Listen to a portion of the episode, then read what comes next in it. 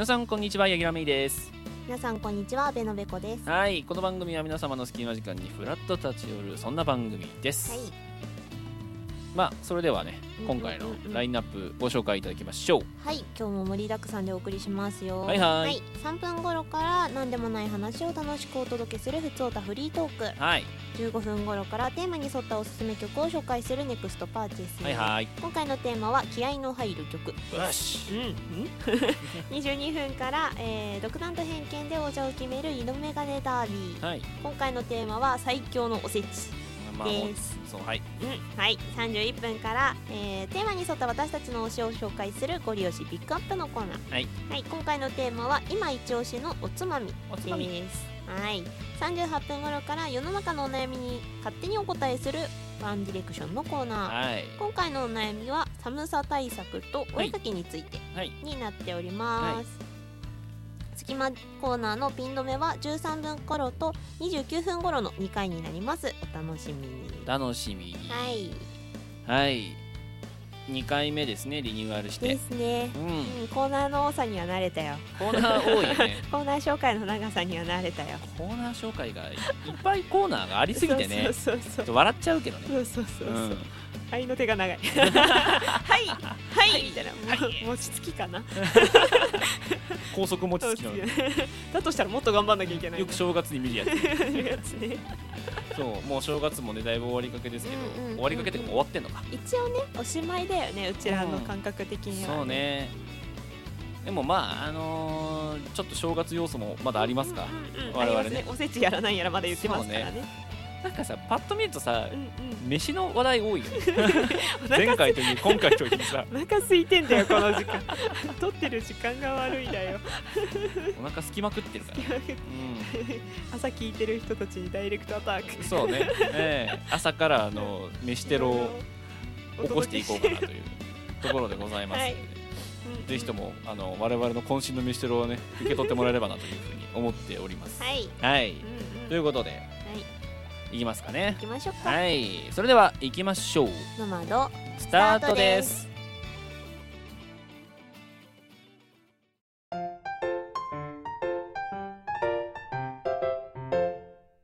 ノマド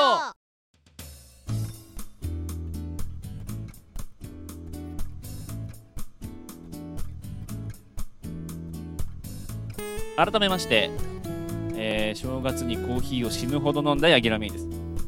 改めまして同じ服を違う色で5色揃えようとしている阿部のべこです。5色？5色。戦隊的なこと？色合い的にはすげえ地味な戦隊。あーなるほどね。なんかおばちゃんたちの集まりみたいな戦隊なのかな。ちょっと薄薄めの色のね。薄く澄んだ感じのね。ねでも会社に着てくにはそういう色味の方がまあいいよね。そうそうそう会社に着ていけるなって思って、でうん。普通のまあプライベートでも着てもおかしくないっていうかんそんなかっちりしすぎてないやつだったから、うんもうそのまま5色購入にしようかと。ね。しようかと。そうそうそうそうしてるわけよ、も一個なんかそういうの持ってるのは楽だよね。楽。そう。で5色あったらさ月火水木金とさ1週間先回しできるからさ。ぜひとも曜日固定できてほしいね。え月曜日の。べこそうそうそうそう。そのべこの色を見てあ今日何曜日だな土日に着れないね。そうそうそうそうそう。ちゃんとそこはね考えてね。もうあの皆さんのためにご提供ということで。提供でね。ええいいんじゃない？でも。そうそうそうどういう系の服なの？これ。あそれね？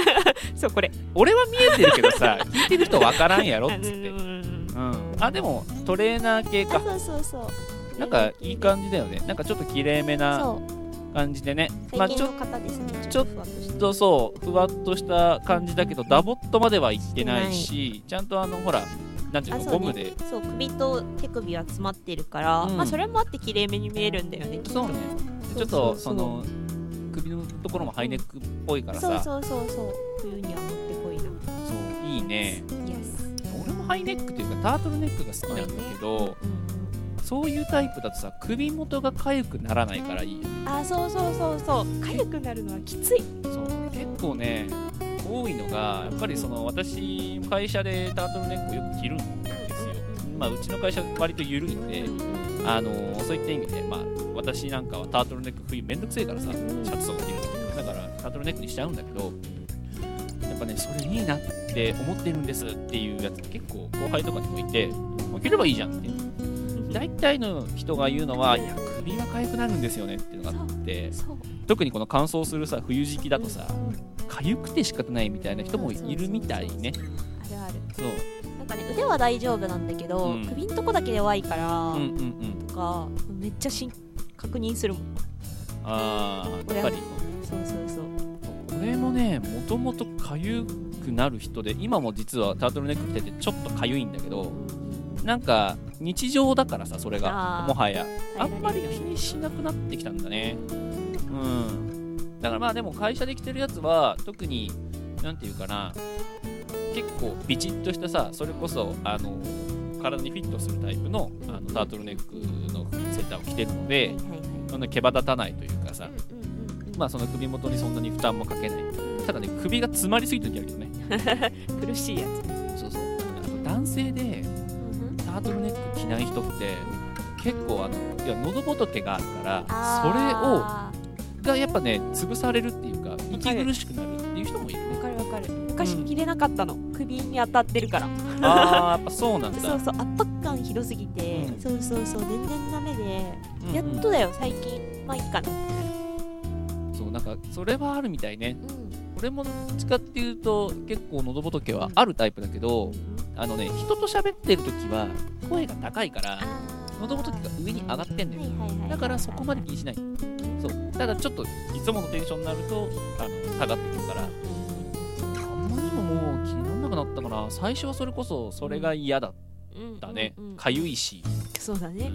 かゆいし喉ちょっときついしなんで着るんやろうと思って だんだんだんだんそうそうそう。ハマっていきましたけどね。たかいんだ。高い。高いんだ。本当にセーターは高いよね高い身に詰まってるのあったかいんだそう。でねタートルネックのセーターで薄手のやつとかだと上にねジャケット羽織れるんですよ。そうねそうねそうね。それがいいんですよね。わかるわかる。うん。そうそうそうそう。だから割とそういうスタイルでいることは多くって、まあ、うちはジーパンとかはちょっと履けないからコーデュロイ地のパンツとか、ね、コーデュロイにしちゃうと上もさよくなんていうのあの私なん用語がわかんないんだけどセーターってこうさ縦にさはいはいはいはいはい。はいちょっとこうなくぼみがっていうかあるじゃんラインが入ってるのが。それとさ下のコーデュロイもさそのまま縦だからさなんかね頭から足まできつかでこうバーンっていってる感じありますけど。でもまあその例えばチノパンなのかコーデュロイ地なのかのパンツ履いてで上にジャケット羽織ってみたいな。よくやるスタイルですね。ね。そうそうそうそう。あのギリお客さんがうちの会社に来るっていう時はそれでギリいうんうんいけるいけるいける。ける、うん、客先にさすがに出向く時はあのスーツ着るんですけどね、の方がねそうそう違いがないからね。うん、最近あれ言ったっけ？スーツを新調したんはいはいはい。ですよ私は聞いたよ。うん、あのーダブルスーツを作りまして。これがねおしゃれなんだけどあまり今ほらダブルスーツ着てるのってさもうあのおじいちゃんタクシー運転手ぐらいしかいないじゃん。だからねちょっとコスプレになってて半分。趣味なんだけどああれはねフォーマルにはいけないなっていう。ーあーそうねそうね。むしろね。うん、ちょっとフォーマルというかオールドすぎちゃうんだよね。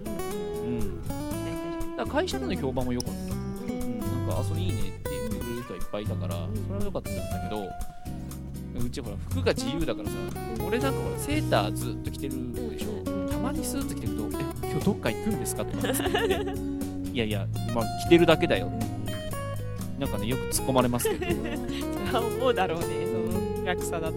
ね。でも洋服って結構なんかそういう自由さない？なんかどういう服着るよ？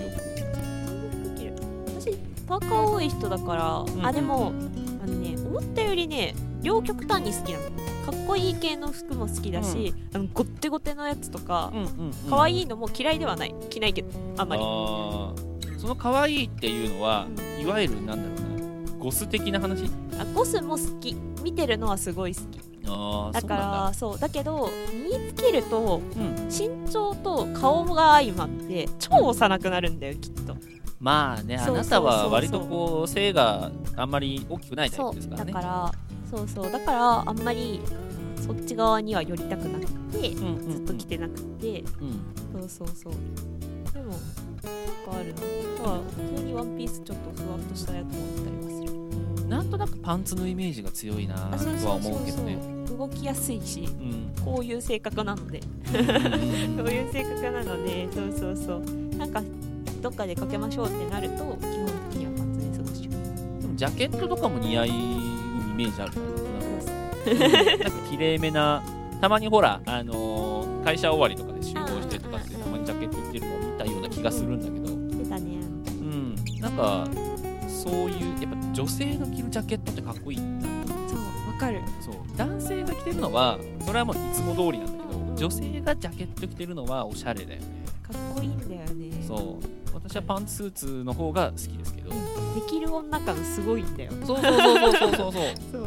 あのできる女感はね。いいよね。でもほら唯一スーツとかって多分男性の方がバリエーション多いから。そうね。洋服って大体女性の方が多いけどそうだね。スーツだけは男性が多いからさ、うん、女性のスーツって選びにくいだろうなっていつも思うけどね、うん、あなんかすごいリクルートスーツみたいなのしかない。そうそうそうそう。黒とかさ。そう。でうちの会社であのちょっとおしゃれっていうかうんかっこいいスーツ着てる女の人がいたねその人もね結構身長低めの方だったんだけど、あそのスーツいいっすねって話したらあこれオーダーメイドで作ったあーやっぱでもなるんだ。出たね。うん。で話してたら俺がさっき言ったダブルスーツもオーダーメイドなんだけど、あれと同じお店だったらしくて、へやっぱあそこいいよねみたいな盛り上がったんだけどやっぱね体型にちゃんと合わせるんだったらオーダーになるんだろうねきっとね。うん。思うよ。ちょっと洋服またこの冬結構寒かったから新調しようかなと思ってたけどなんかあったかめのやつもいいな。俺もなんか5着色違いで展開してみようかな毎週。そうね。月曜日ああの服だから何曜日だっていう指標にしてやろうかゴミ捨てじゃないんだよ。な言われたことあるよ。昔そのピンクのセーター着てたらあー。あのあもうそんな時期かっていうのを先輩に言われたことあるから。季節の訪れ。風物詩とかした時がありましたけどもね。はい。はい。といった感じで、はい。コーヒーのこと全然触れなかった。触れなかった。まあまあまあいいいい飲みすぎたってだけだ それ以上でもそれ以下でもないからね。はい。うん。といった感じで、はい。はい、以上。はい。ふつおたフリートークのコーナーでした。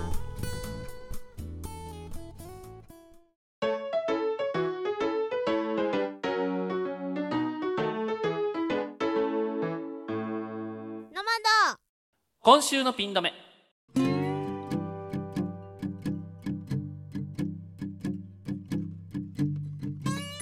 今週にまつわる気になるトピックスをご紹介するこのコーナー、えー今週1月22日はカレーの日です。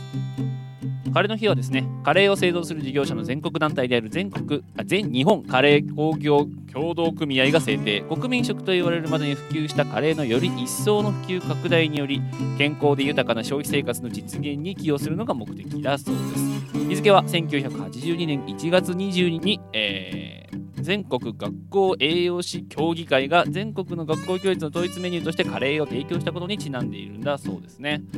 まあ確かに学校の給食でカレーってよく出てきたなっていうふうに思いますけど大人になるとねカレーを食べる機会が私やたら増えましてっていうのはあのーなんかねインドカレーのねお店とかもね最近結構多いですからあのーそういったところで例えば会社のお昼とかに食べに行くこともあるんですけどドカレー屋さんってなぜかネパール人がやってることが多いんですよね。うん、私のあの会社の近所の、えカレー屋もそんな感じでした。まあ、欧風カレーとね、えー、とそういうインドカレーはまた全然違いますけれども、まあ個人的にはまどっちも好きっちゃ好きですが、あどっちかな、うん、欧風カレーの方が実は好きだったりするかな。うん、ナンも好きなんですけどね。インドカレーだったらあのサグチキンっていう緑色のほうれん草のえーカレーが私は大好きですけれども、はい。まああのね、カレーの日、えー今年は1月、えー22日土曜日なんでね、ちょっとあの金曜日にカレーを食べてる人たちは、まあ、2日連続ってことになりますので、ぜひともカレー食べてみたらいいんじゃないでしょうか。というところで以上、えー今週のピン止めでした。次回は、えー29分頃からです。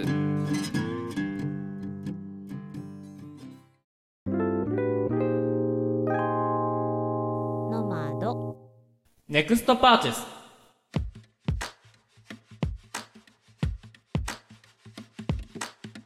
テーマに沿ったおすすめの曲を紹介するネクストパーチェス、はい、今回ご紹介はべこちゃんですね。はい私です。はい。今回のテーマは気合の入る曲。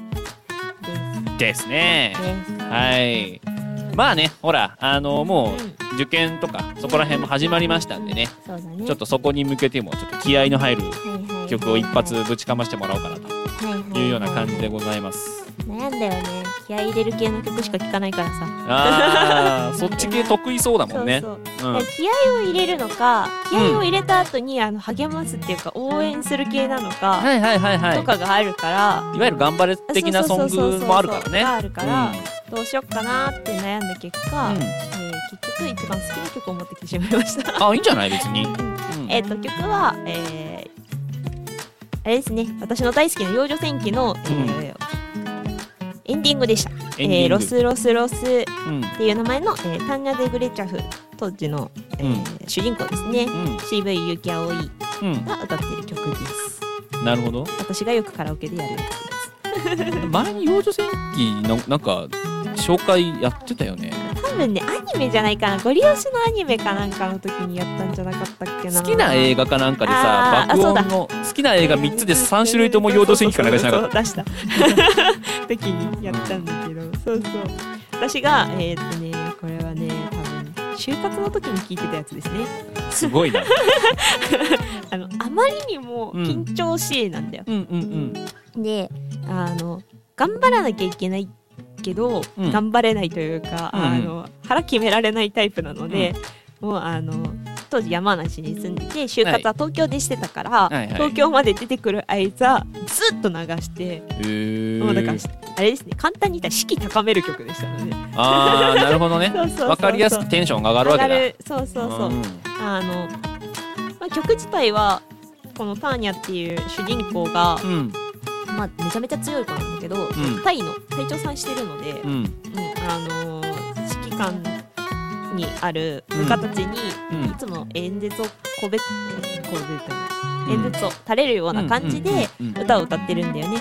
あの行けお前ら行けと。なんか戦争かなんかテーマだったよねあそう。幼女確かね。戦記自体は第二次世界大戦的なお話なので、うん。まああの仮想のっていうかパラレルワールドの世界の話だから、うん実際の史実そうそうそうとは合わないけど。ないけどなんとなくこの国だよねとか、うんうんうんあこここだよねみたいな、むしろ世界史を知ってるとん。面白いようなお話で出てくるんだけど、うん。でタネちゃんはその送り込まれた転生者なのでチート機能がついてるわけですよ。あ転生系なんだ。あそうそうそう。俗に言うナロー系の類なんだけど、うん。ただえっ、となんだろうな。単純に俺強えしてるっていうよりかは、俺強えで私は強いが後方支援部隊に回れば安泰な生活が送れるだろうと。だから出世してこう後方に下がるんだって言ってるのにうん。そうかお前はそんなにやる気があるのかって言って前線に送られてどうしてこうなったのって言ってるようなお話です。そう。あそういうそう話そうなんだあれって。そうそうお話的にはそんな話。うん。でその強いし、ちょっと過激なのでタネちゃん自体が、あの結構罵倒しながら鼓舞するじゃないんだけど、うんうんうん強めの言葉を使ってお前らそんなんでよいのか、うんうんうんで国のお国のためだろ今戦ってるのは。うん。って言いながらすごいそれをなんだろうな。あの皮肉ってるというか。う、んうんうん。で曲自体ももうそんな歌詞ばっか。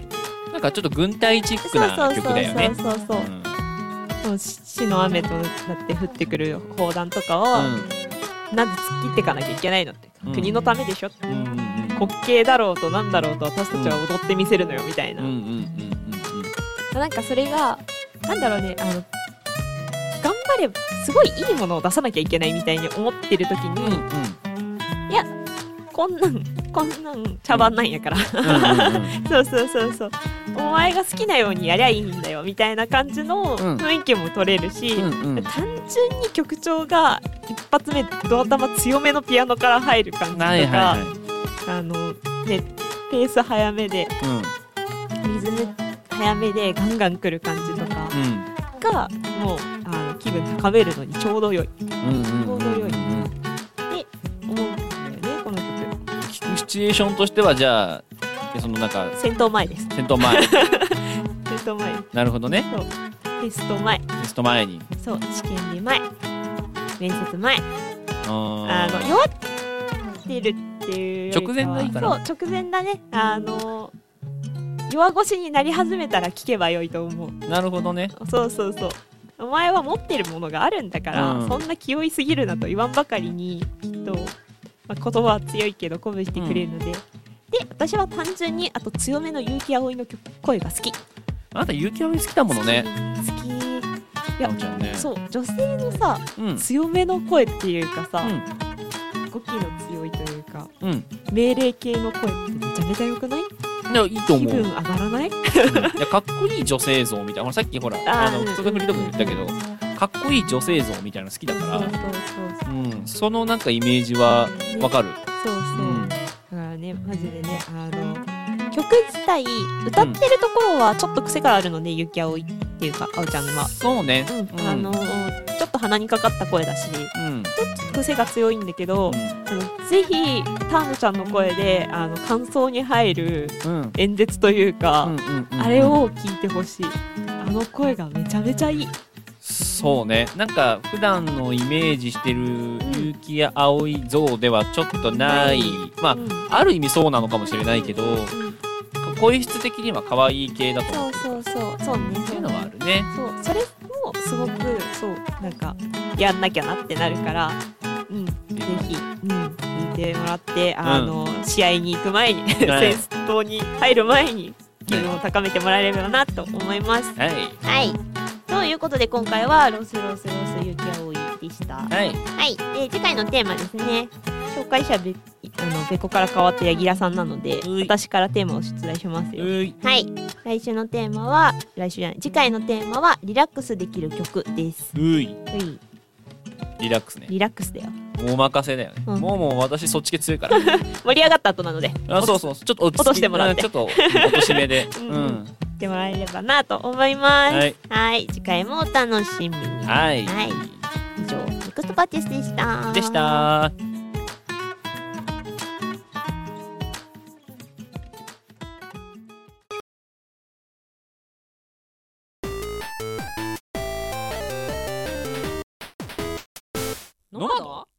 色眼鏡ダービー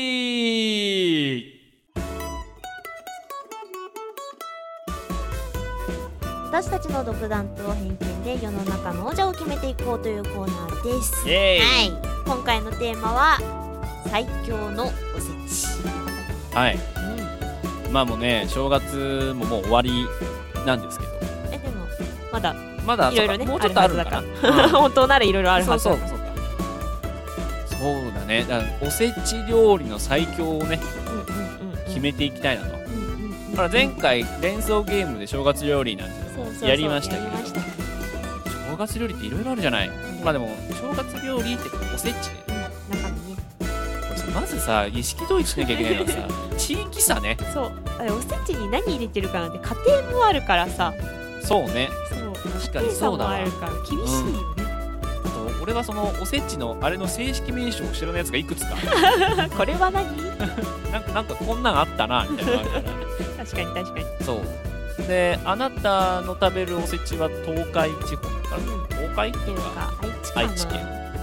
私は新潟のおせちを食べるのでちょっと違うかな、うんうん。まあそんな遠くないけど。うんまあでもおせち自体はねそんなにお雑煮はね地域差すごいけどね、うんうんうん。一応新潟のね下越地方中心の方ですね。新潟ってほら端から端でさ東京名古屋間あるからさ。文化が違うですね。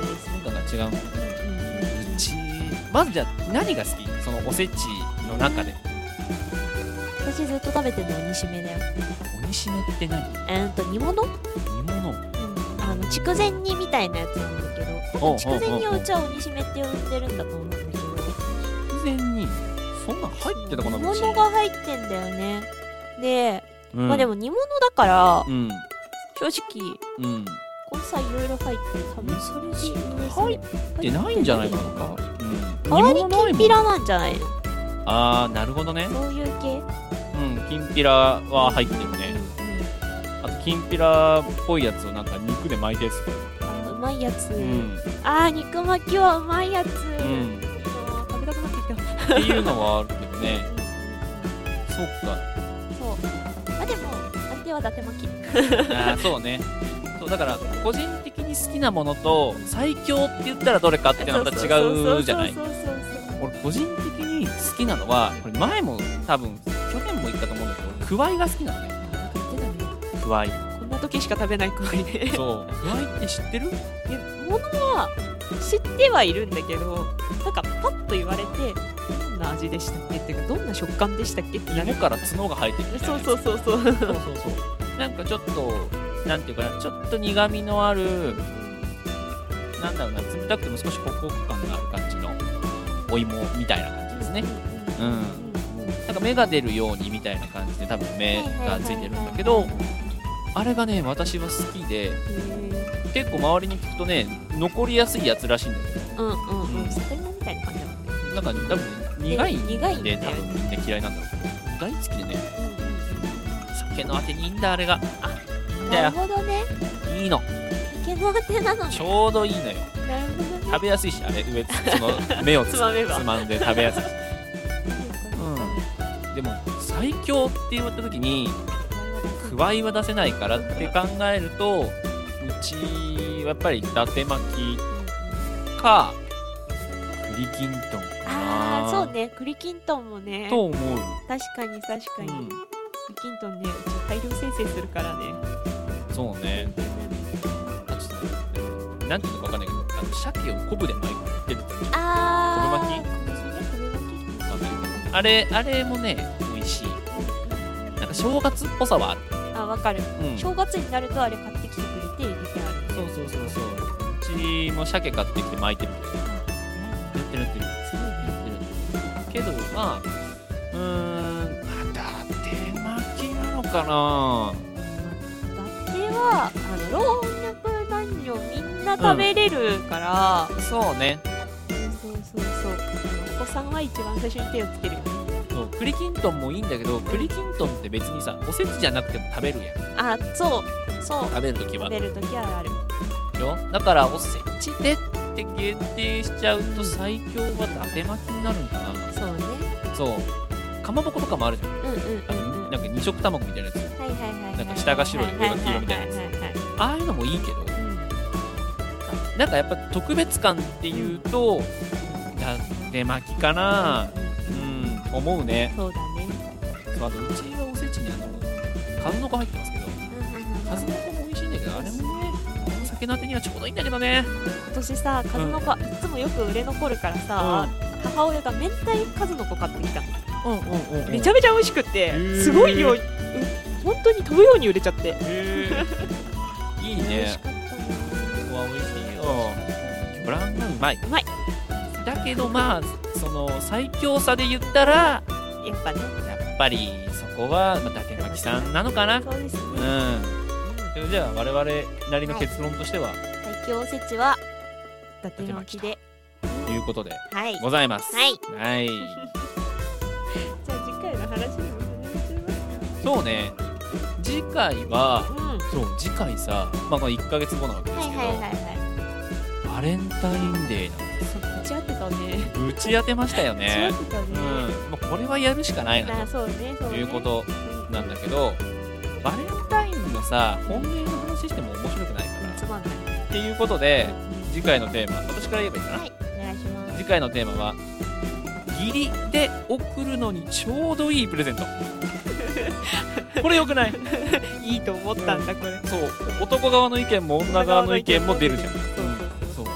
男が勘違いしないレベルで女が調達しやすいやつ。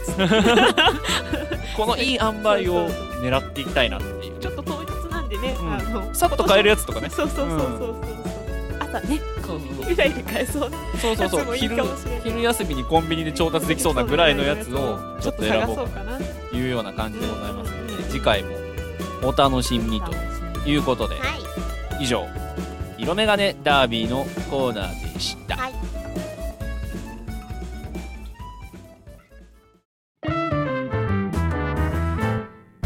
ノマド。今週のピン止め。今週にまつわる気になるトピックスをご紹介するこのコーナー。今週1月20日は20日正月はい、えー、よく紹介している記念日協会の記念日とは違ってこれは日本の伝統的な行事の話ですね。正月の最後の日として納めの行事を行う日が20日正月と呼ばれています。で、えーと、20日正月っていうことは正月はいろいろあるんですが、えー、元旦を中心にしてるのが大正月。1月15日がね、あの、初の満月の日なんですけどその日が、まあ、日本的には満月ってとても縁起のいいものなので、えー、お名前がついていてこれが小正月。でそれらひっくるめて全部の正月の納めの日というのが20日正月とされています。地方によっては骨正月であったり骨おろし頭正月など、えー、正月に食べていた魚の骨や頭まで食べて、えー、正月を終えるところからそのような名前で呼んでいる地方もあります。他にも古事記正月棚探し不正正月など、えー、どれも正月のごちそうとか餅などを食べ尽くす正月、まあ、日っていう意味合いでいろいろな名前がついているそうです。えー、この20日正月西日本だと正月納め東日本だと一応仕事始めという風な、えー、意味合いも持っているそうです。まあね、20日正月が仕事をさ違う始めだったらねもうちょっと遅くまで正月休みもらえそうなもんですけどね、えー、現在は1月7日ぐらいがあれですかねあの初めだったりするのかなっていう気がしますね。はい。以上、えー、正月休みは長い方がいいけど繁忙期だからそれもきっちりなっていう、えー自称社畜のべこがお送りいたしました。次回もお楽しみに。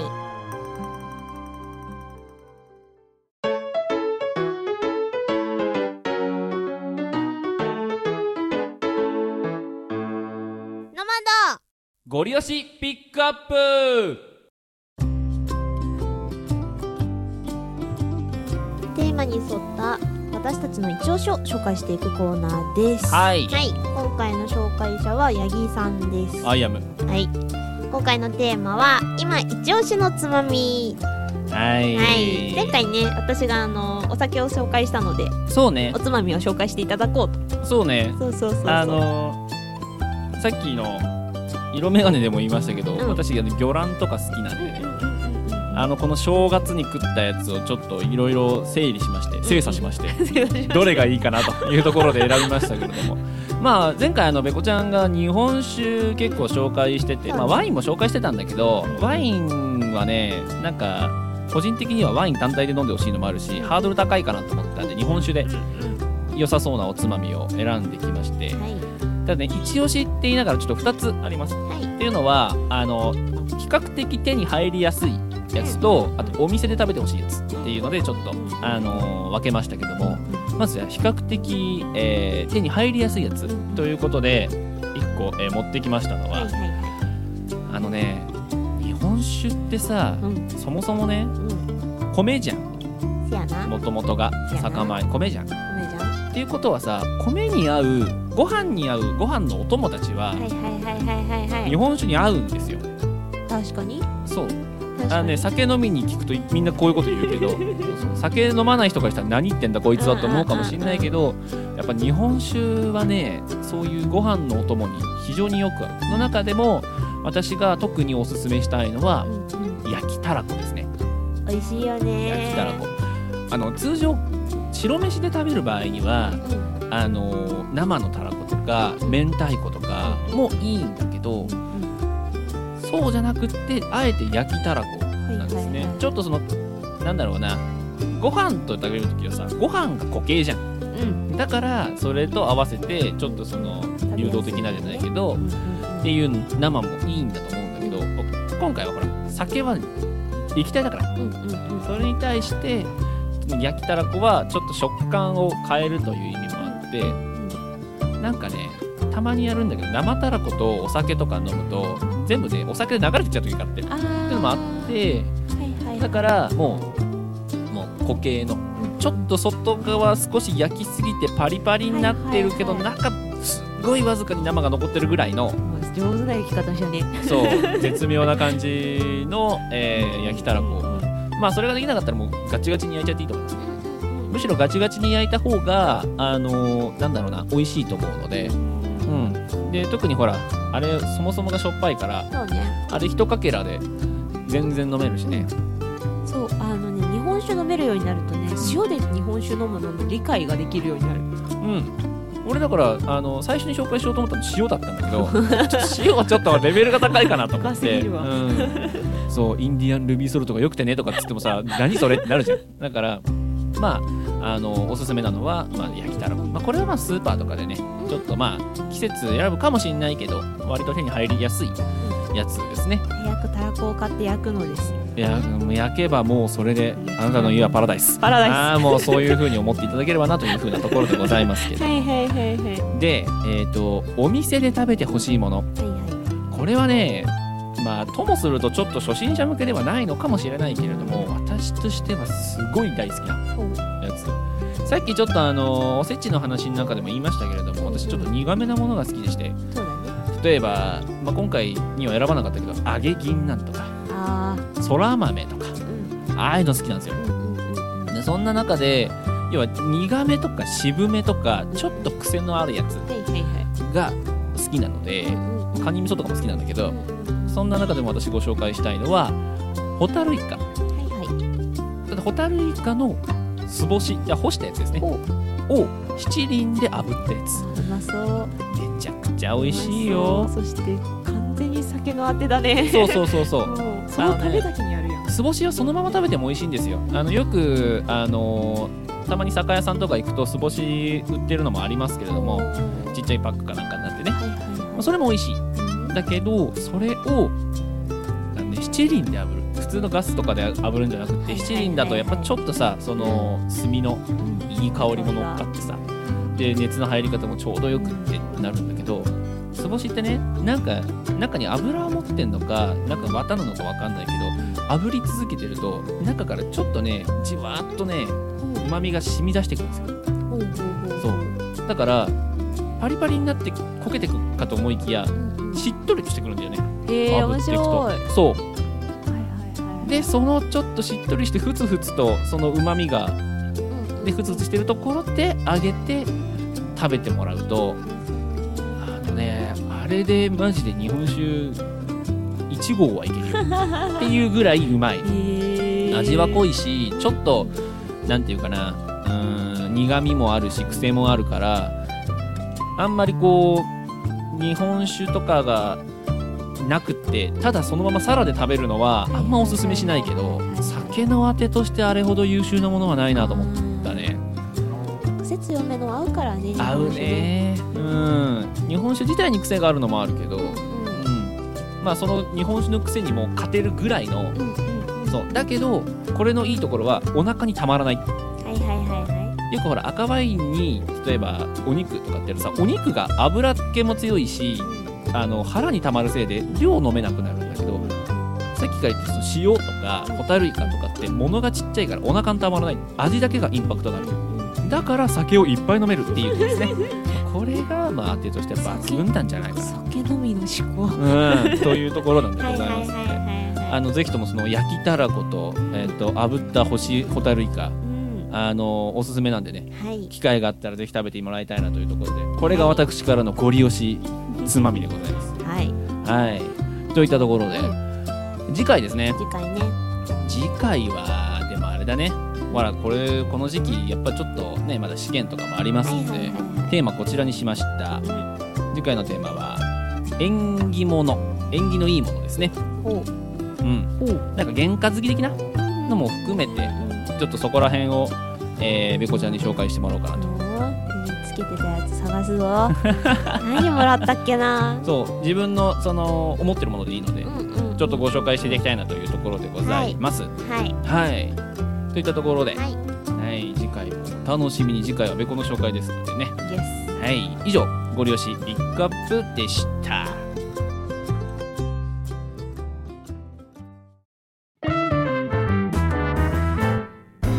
ノマド。ワンディレクション。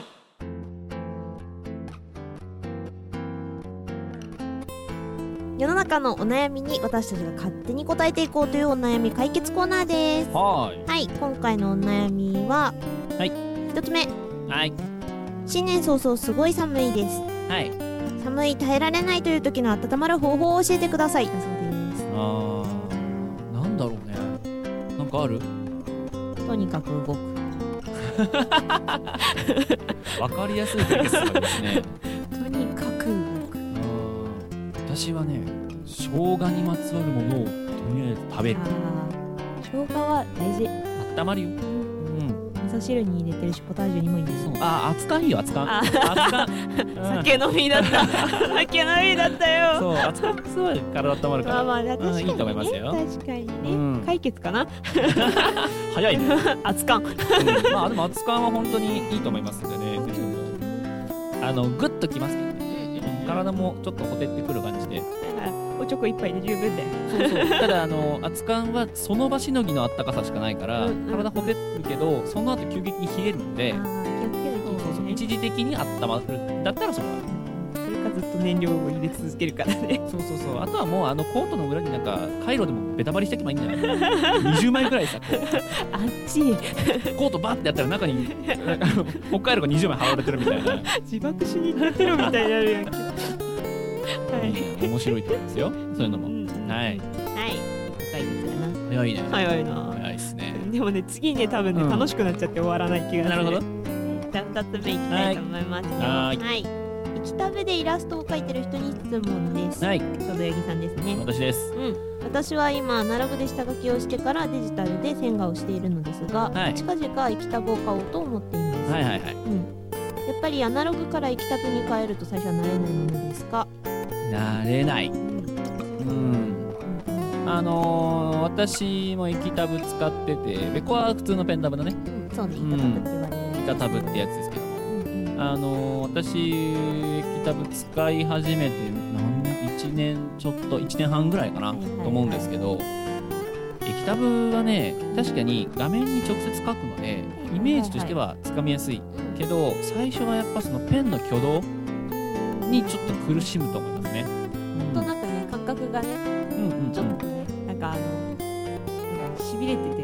れてんだけどよくわからんみたいな状態になっちゃうから。そう、あのーソフトによって、その、なんだ、手ブレ補正みたいなのがあるんだけど、あの、精度のいいやつだったら手ブレ補正なしで書いても、割とその、なんだろう、それの方が自分が書いたまんまで出てくるので、まずそっちで書いてみて、綺麗な線を例えば髪の毛描きたいとか、ちょっと綺麗な曲線描きたいっていう時に、手ブレ補正オンにしてやるっていうのがありじゃないかなと思います。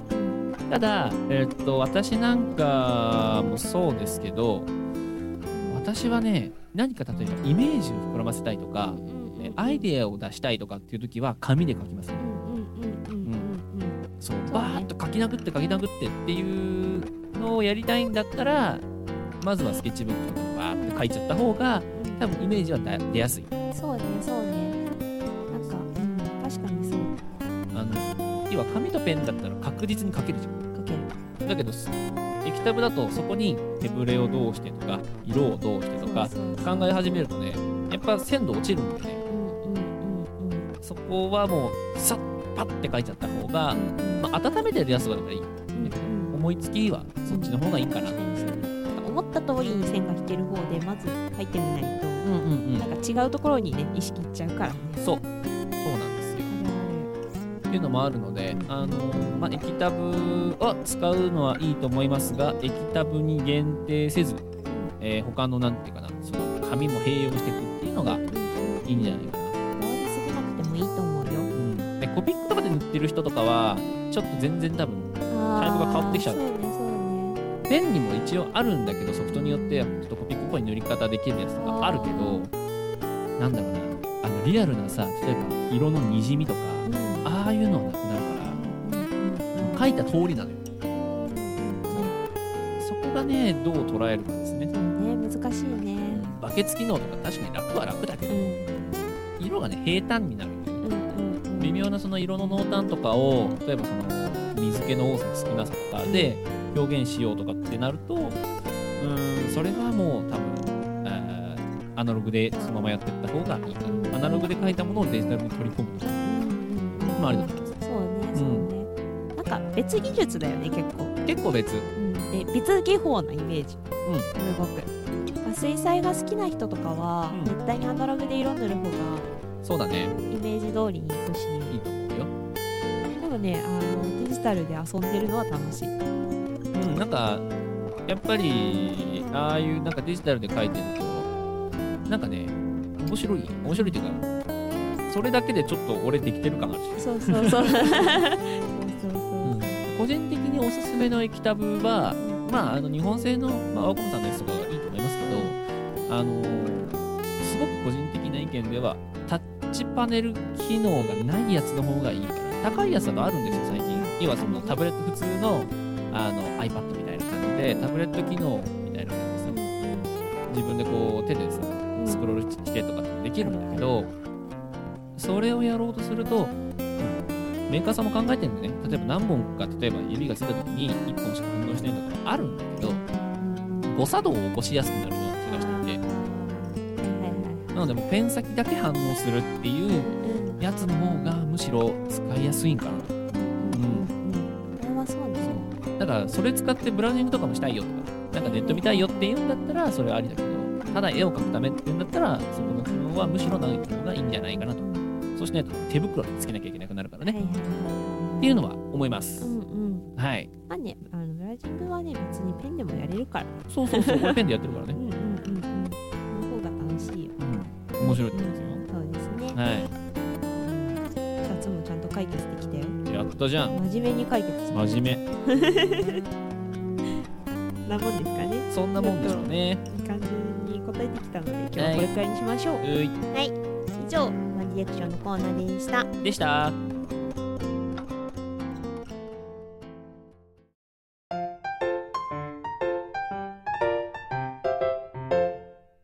ノマド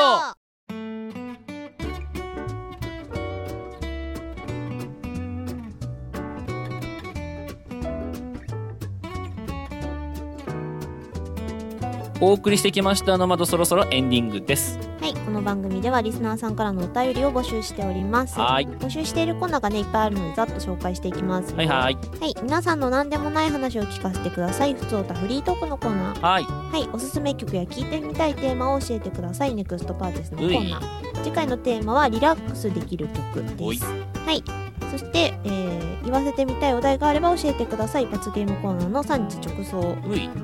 あなたの推しや聞いてみたいテーマを教えてくださいご利用しピックアップはいはい。次回は、次回のご利用しは縁起物ですね。あ縁起物ですねはい。で、えーあなたの王者や聞いてみたいテーマを教えてください色眼鏡ダービーのコーナーはい。次回は義理に送るのにちょうど良いプレゼントはい。ねはいそして皆さんのお悩みを聞かせてくださいワンディレクションのコーナー。はいどこに送っていいかわからない場合は普通おたフリートーク宛てで送ってくださいはい。メールアドレスは、ノマドお手紙アットマーク Gmail.com です。ノマド手紙のスペルは、nomad.otegami。もう一度言いますね。nomad.otegami です。はい。YouTube ニコニコ動画でお聞きの方は概要欄にあるメールフォームからお送りいただくこともできますし、まあ、各媒体、えースタンド FM であるとか、えースプーンであるとか、えっ、と、ね、今年度か、今年からね、あの、ポッドキャストもやってますんで、はい。そちら、まあポッドキャストの方はコメントないのかな？だから、まあ、ツイッターなんかにもね、えー上げてもらえれば、えーいいのかなと。えー各媒体、どんどんコメント機能も利用していただいて、はそちらにもどんどんお寄せいただければ我々見てますんでね、うん。えーお寄せください。おどんどん、寄せください。どしどしお便り待ってます。はい。はい。いやー、待ってるよ。待ってるよ。この間いただいたやつちゃんとまだ返せなくてごめんなさい。はい、まあでも、なんか結構ね、あのーどこから聞いてもらっても、ね、別にあのツイッターはよく見てるんで、ツイッターに反応し、ツイッターが一番反応しやすいかな と思いますけど、はいはいはいはい。あいかがでしたか、今週は。ー今週はちょっと慣れた？ちょっと慣れたね。あのね、うん。ちょっと慣れたの理由がねあの、うん。ピン止めが一発で2人とも終えたことだね。そうだね。うん、それはありましたけどもえね。えええなんか、まあほら、ちょっと番組のスタイルも変わりまして、えー皆さんもね、あの、今まで聞いてた方、いきなりね、前回があったんで、ちょっと、あれ？って思ったところもあるかもしれませんけども、こんなスタイルでやってきますよ。そう。なんか緊張はなくなったね。うん。少し。そうね。そうね、前回の緊張はないね。ゴリゴリの緊張してたからね、前回はね。もう本当に面白かったもん。うん。うん。うん。終わってから。そう。だから最後ずっと「はあはあ」ため息ついてんのか息上がってんのかよくわからん。い。うレベルでしたけれどんうんうんうんまあ次回も、えっと同じようなスタイルでやっていきます。次回ってなんだっけそのゲームコーナーって。ゲームは次回のゲームコーナー合わせてドン合かな。わせてどんだ。うん。ああ。連帯責任のやつだ。連帯責任でまた罰ゲームが発生するコーナーですけども。なのであの来週までに産地直送にあの送っていただくと 負けた場合はあ違う産地直送じゃん。あれ産地直送だわ。産地産地なったんだわ。うん。そうそう。なので送ってもらうと、えー、2人が、えー罰ゲームをそれで受ける可能性があると、そういうことですね、はい。うんなんでなんで首絞めてる なんで負ける前提で喋ってんだろうはい。まあまあどっちかは負けるんかな、まあ、でも2人とも勝つっていう可能性がねあるからね。あるまだあのこっちのコーナーはね。あったら産地直送どうするんだったか忘れてしまったけど。うん。あったらその時間はフリーにします。よしオッケー。フリートークにさせてくれ。フリーにしますんでね。それはそれでまあお楽しみという感じですけれども、うんうんうんいやーもういいか。閉めちゃうかといったところで、はい。ここまでのお相手はヤギラメイと阿部のべこでした。バイバイ。バーイ。お腹が空きました。お腹すいた